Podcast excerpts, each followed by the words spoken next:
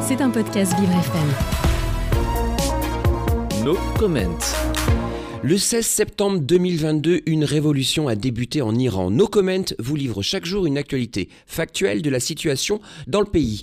Anna Benera, l'otage espagnol détenu en Iran depuis novembre 2022, a été libérée de la prison avant-hier.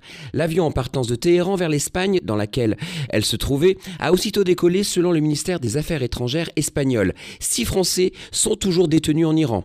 Le ministre allemand des Affaires étrangères a annoncé l'expulsion de deux diplomates iraniens en réaction à la condamnation à mort prononcée à l'encontre de Jasmid Sharmad, ingénieur et journaliste irano-allemand.